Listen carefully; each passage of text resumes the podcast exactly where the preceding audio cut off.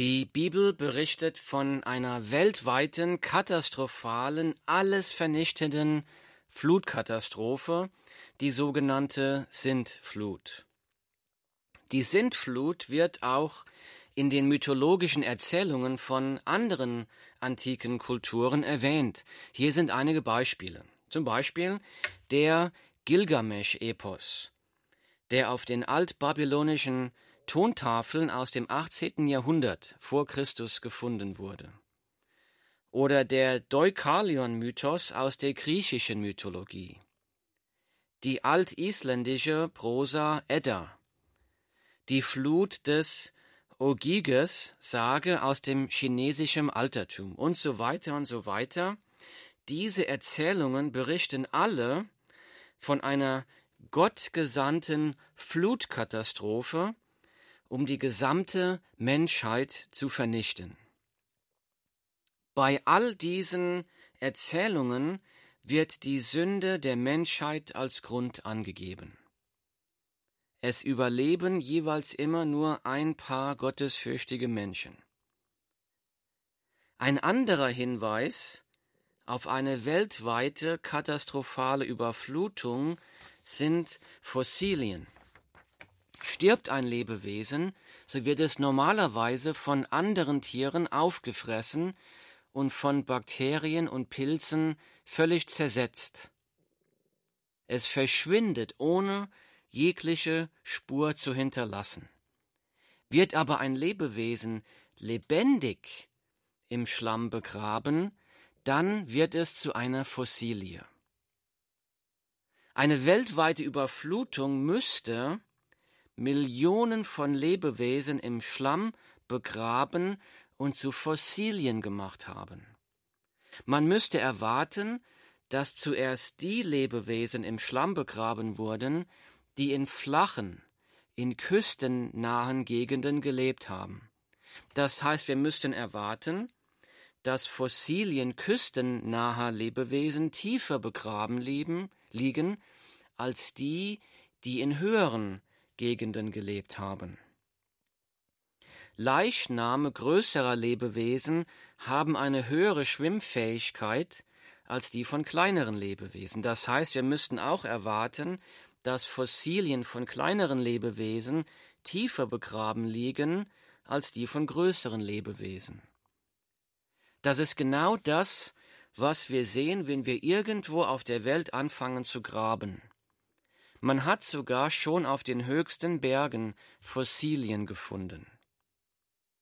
Nicht nur die Fossilien bestätigen, dass der Sintflutbericht der Bibel ein echtes historisches Ereignis ist. Jesus Christus selbst bestätigt die Sintflut in Matthäus Kapitel 24. Da spricht Jesus, ich lese aus der Bibel, wie es aber in den Tagen Noahs war, so wird es auch bei der Wiederkunft des Menschensohnes sein. Denn wie sie in den Tagen vor der Sintflut aßen und tranken, heirateten und verheirateten, bis zu dem Tag, als Noah in die Arche ging, und nichts merkten, bis die Sintflut kam und sie alle dahinraffte, so wird auch die Wiederkunft des Menschensohnes sein. Die Bibel, Matthäus Kapitel 24, Verse 37 bis 39. Hier spricht Jesus, wie es aber in den Tagen Noahs war, also der Sintflut, so wird es auch bei der Wiederkunft des Menschensohnes sein. In dem Bericht über die Sintflut der Vergangenheit in der Bibel lernen wir auch etwas oder sogar viel über die Zukunft. Das heißt, die Sintflut hat eine große Bedeutung für dein und mein Leben. Lasst uns dazu den Sintflutbericht aus der Bibel lesen. Ich lese aus 1. Mose, fange an in Kapitel 6, Vers 5. Ich lese. Als aber der Herr sah, dass die Bosheit des Menschen sehr groß war auf der Erde, und alles Trachten der Gedanken seines Herzens alle Zeit nur böse, da reute es den Herrn, dass er den Menschen gemacht hatte auf der Erde, und es betrübte ihn in seinem Herzen. Und der Herr sprach, ich will den Menschen, den ich erschaffen habe, vom Erdboden vertilgen, vom Menschen an bis zum Vieh und bis zum Gewürm und bis zu den Vögeln des Himmels. Denn es reut mich, dass ich sie gemacht habe. Noah aber fand Gnade in den Augen des Herrn. Dies ist die Geschichte Noahs. Noah, ein gerechter Mann, war untadelig unter seinen Zeitgenossen. Noah wandelte mit Gott. Und Noah hatte drei Söhne gezeugt, Sem, Ham und Japhet. Aber die Erde war verderbt vor Gott und die Erde war erfüllt mit Frevel. Und Gott sah die Erde an, und siehe, sie war verderbt, denn alles Fleisch hatte seinen Weg verderbt auf der Erde. Da sprach Gott zu Noah, Das Ende alles Fleisches ist bei mir beschlossen, denn die Erde ist durch sie mit Frevel erfüllt. Und siehe, ich will sie samt der Erde vertilgen. Mache dir eine Arche aus Tannenholz, in Räume sollst du die Arche teilen und sie innen und außen mit Pech überziehen. Und so sollst du sie machen. Dreihundert Ellen lang soll die Arche sein, fünfzig Ellen breit, dreißig Ellen hoch. Eine Lichtöffnung sollst du für die Arche machen, eine Elle hoch, ganz oben an der Arche sollst du sie ringsherum herstellen. Und den Eingang der Arche sollst du an ihre Seite setzen, Du sollst ihr ein unterstes, zweites und drittes Stockwerk machen. Denn siehe, ich will die Wasserflut über die Erde bringen, um alles Fleisch, das Lebensodem in sich hat, zu vertilgen unter dem ganzen Himmel. Alles, was auf der Erde ist, soll umkommen. Aber mit dir will ich meinen Bund aufrichten, und du sollst in die Arche gehen, du und deine Söhne und deine Frau und die Frauen deiner Söhne mit dir. Und von allem, was lebt, von allem Fleisch, sollst du je zwei in die Arche führen, dass sie mit dir am Leben bleiben. Und zwar sollen es ein Männchen und ein Weibchen sein. Von jeder Art der Vögel und von jeder Art des Viehs und von allem Gewürm des Erdbodens nach seiner Art von allem sollen je zwei von jeder Art zu dir kommen, damit sie am Leben bleiben. Du aber nimm dir von jeglicher Nahrung, die gegessen werden kann, und sammle sie bei dir an, dass sie dir und ihnen zur Speise dienen. Und Noah machte es so, er machte alles genau so, wie es ihm Gott geboten hatte. Die Bibel 1. Mose Kapitel 6 Verse 5 bis 22. Skeptiker behaupten, es sei unmöglich, alle Tierarten in der Arche zu transportieren. Nummer eins: Die Arche war enorm groß. Wir haben gerade in Vers 15 gelesen, da steht, und so soll sie die Arche machen, 300 Ellen lang, das sind 150 Meter, 50 Ellen breit, das sind 25 Meter, 30 Ellen hoch, das sind 15 Meter. Also die Arche war riesig, 150 Meter lang, eineinhalb Mal so lang wie ein Fußballfeld, 25 Meter breit, 15 Meter hoch. Das bedeutet, dass die Grundfläche der Arche 3750 Quadratmeter groß war. Aber in Vers 16 haben wir gelesen, du sollst ihr ein unterstes, zweites und drittes Stockwerk machen.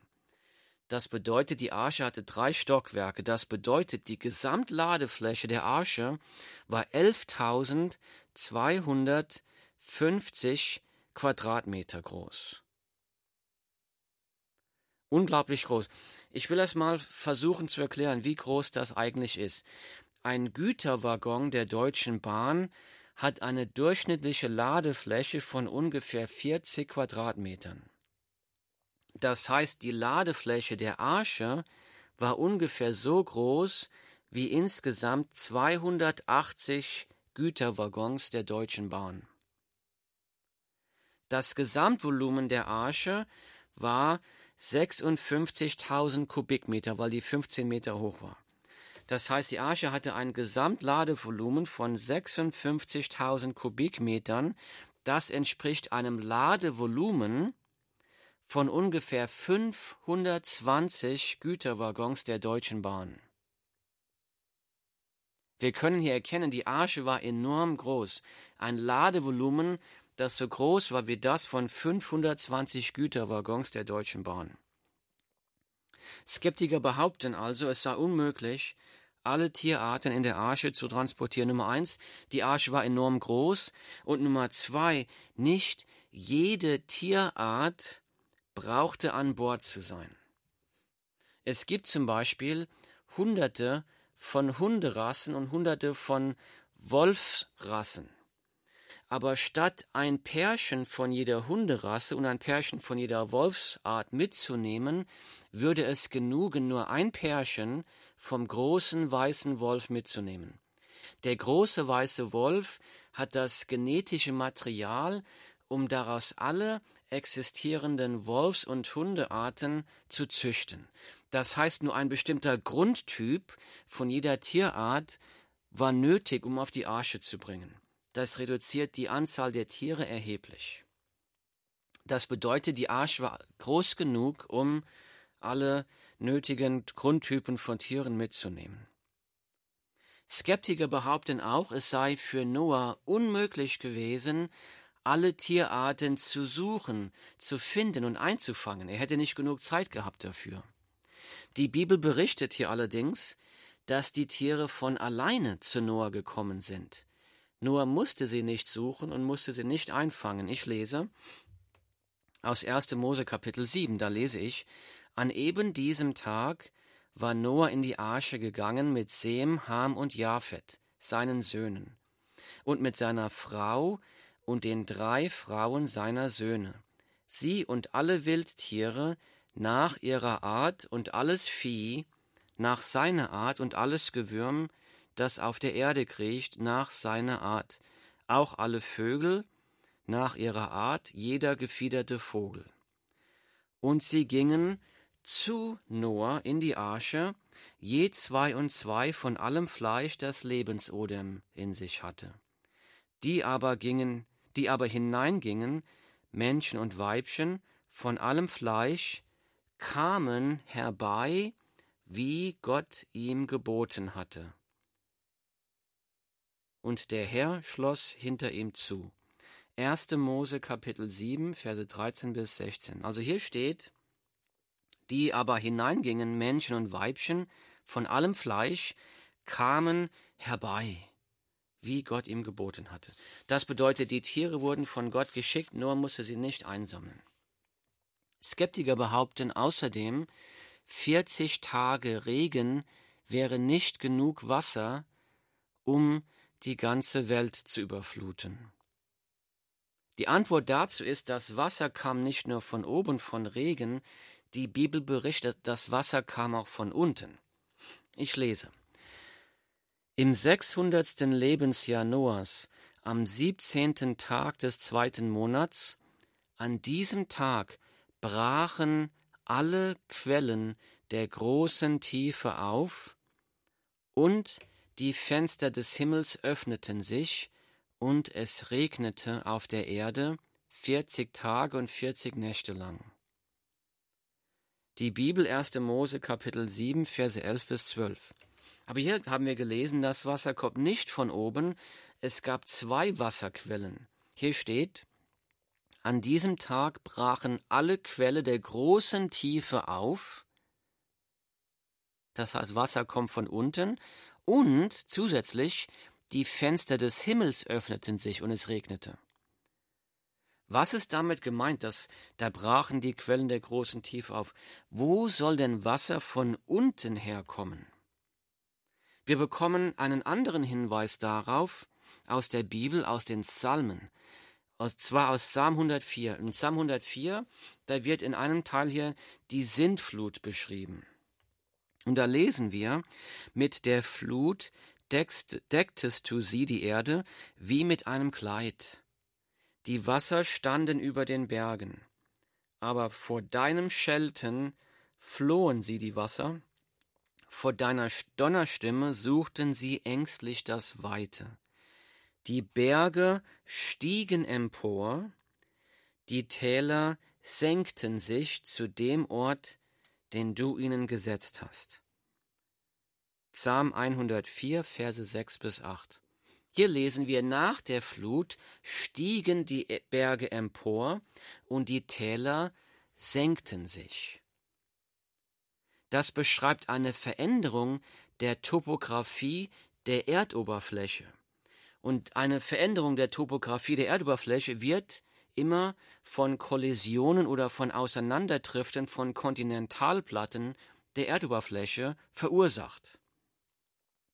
Das heißt, hier wird davon gesprochen, dass die Kontinentaldrift der Erdplatten die, die Topographie der Erde verändert haben. Das bedeutet, viele Bibelausleger gehen davon aus, dass die Sinnflut von dem Anheben des Meeresbodens verursacht wurde.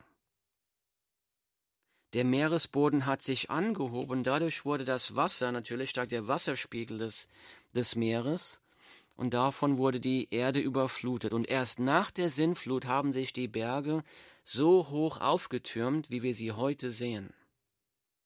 Es war genug Wasser da, um die Welt zu überfluten.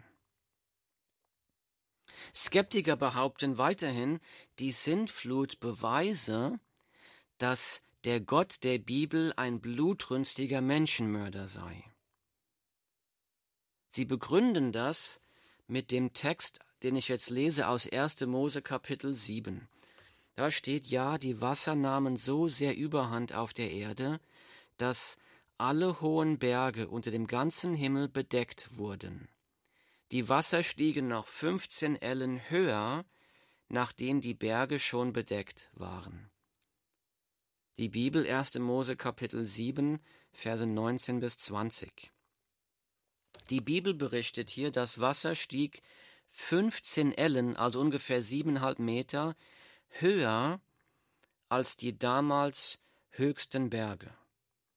Hier wird also tatsächlich eine weltweite Katastrophe beschrieben.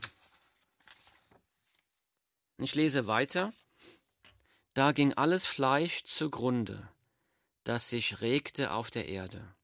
Vögel, Vieh und wilde Tiere und alles, was wimmelte auf der Erde, samt allen Menschen. Und es starb alles, was Lebensodem hatte auf dem trockenen Land er vertilgte alles Bestehende auf dem Erdboden, vom Menschen bis zum Vieh, bis zum Gewürm und zu den Vögeln des Himmels. Alles wurde von der Erde vertilgt. Nur Noah blieb übrig und was mit ihm in der Arche war. Die Bibel 1. Mose Kapitel 7, Verse 21 bis 23. So können wir aus diesem Text schließen, dass Gott ein blutrünstiger Menschenmörder ist. Wir haben ja gerade gelesen, dass die Erde tatsächlich überflutet wurde, dass selbst die höchsten Berge unter Wasser standen, dass alle Menschen, alle Lebewesen, die auf dem Land lebten, gestorben sind, vernichtet wurden, außer natürlich die Tiere, die im Meer gelebt haben. Wir müssen uns also die Frage stellen, ist Gott ein blutrünstiger, ist Gott ein blutrünstiger Menschenmörder? Dazu müssen wir uns anschauen, wie lange Noah an der Arche gebaut hat. Als die Bosheit der Menschen für Gott zu viel geworden ist, sprach Gott Folgendes. Ich lese aus 1. Mose Kapitel 6, Vers 3. Da sprach der Herr, Mein Geist soll nicht für immer mit dem Menschen rechten, denn er ist ja Fleisch, so sollen seine Tage 120 Jahre betragen. Gott sieht die Bosheit der Menschen und er sagt, mein Geist soll nicht für immer mit dem Menschen rechten, denn er ist ja Fleisch, so sollen seine Tage 120 Jahre betragen.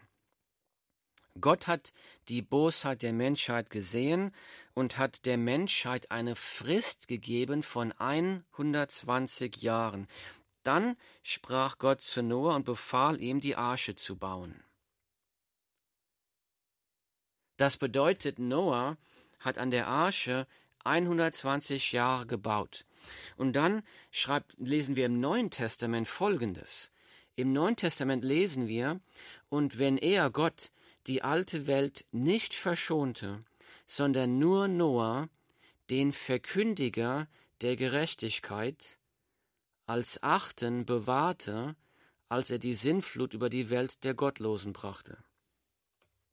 Hier in 2. Petrus Kapitel 2 Vers 5 wird Noah als Verkündiger der Gerechtigkeit beschrieben.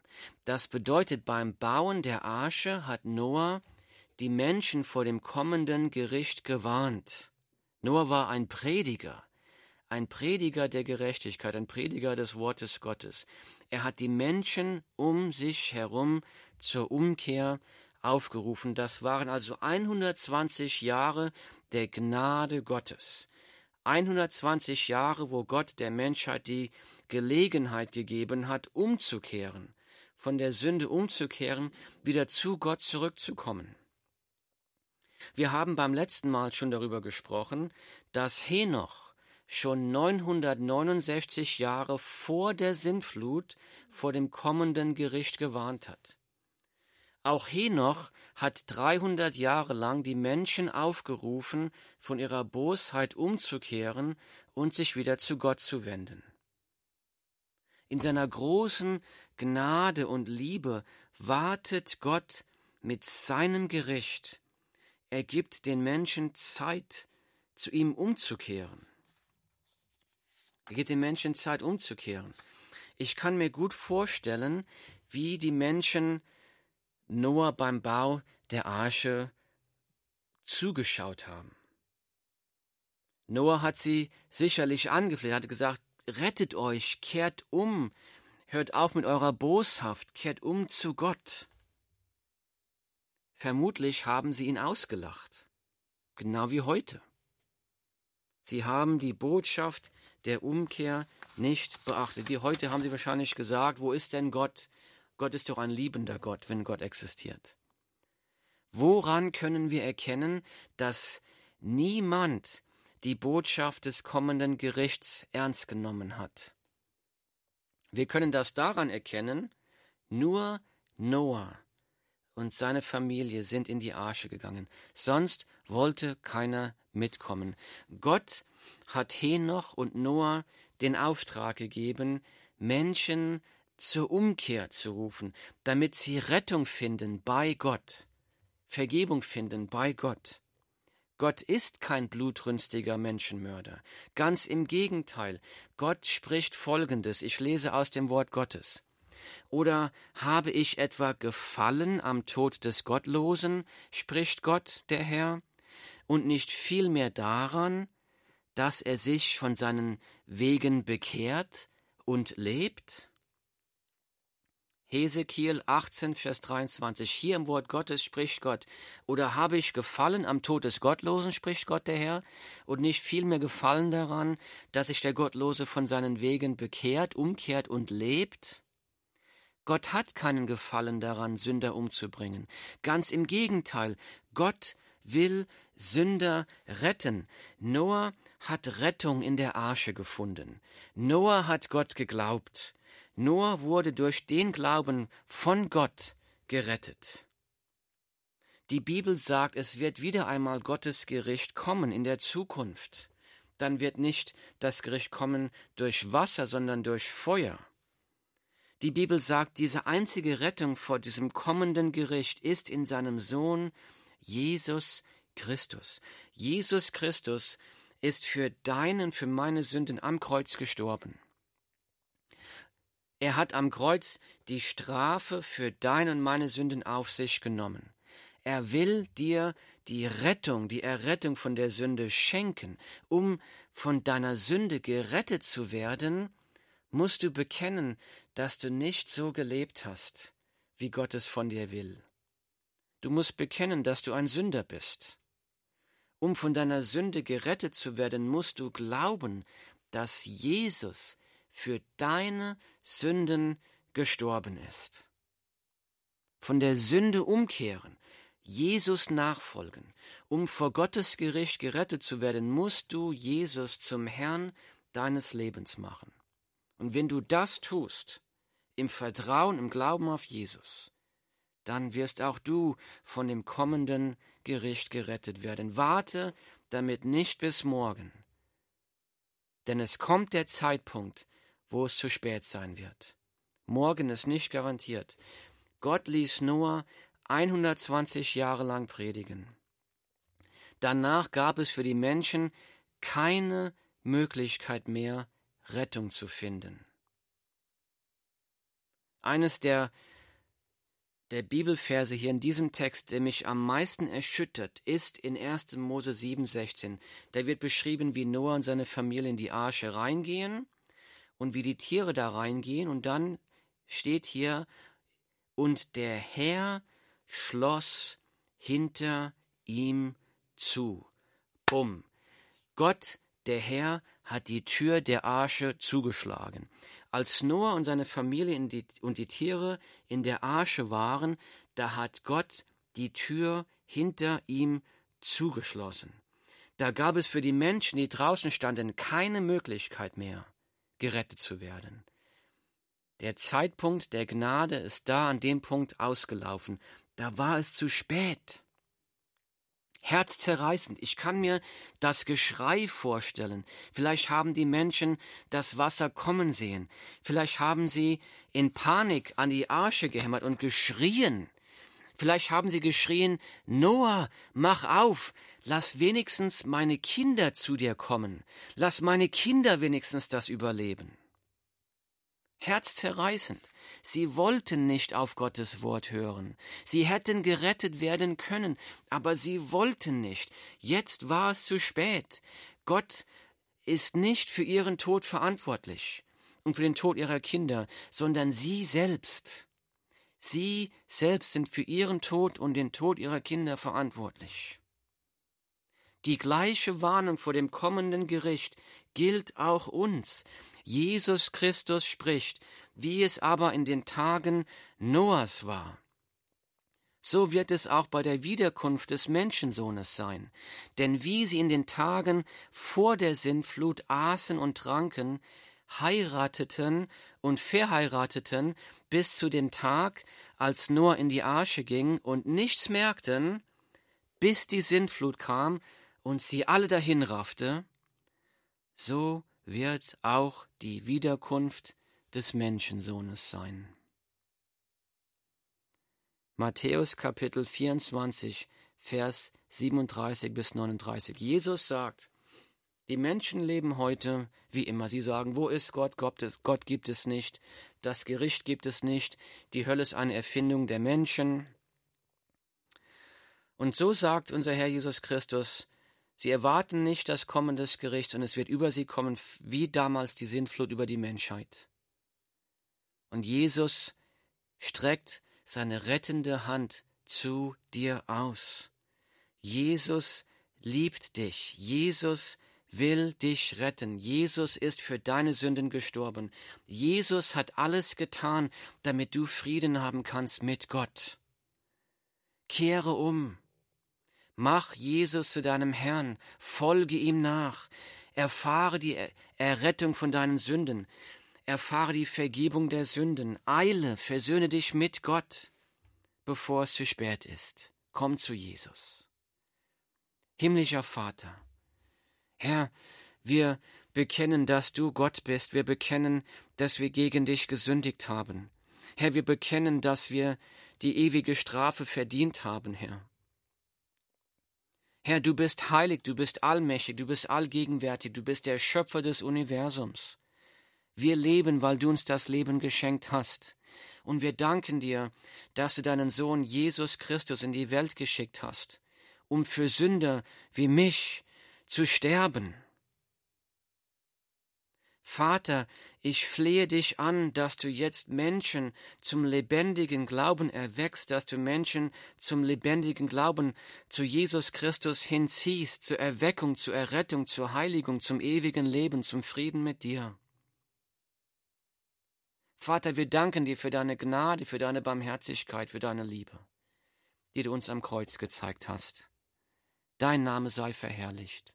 In Jesu Namen. Amen.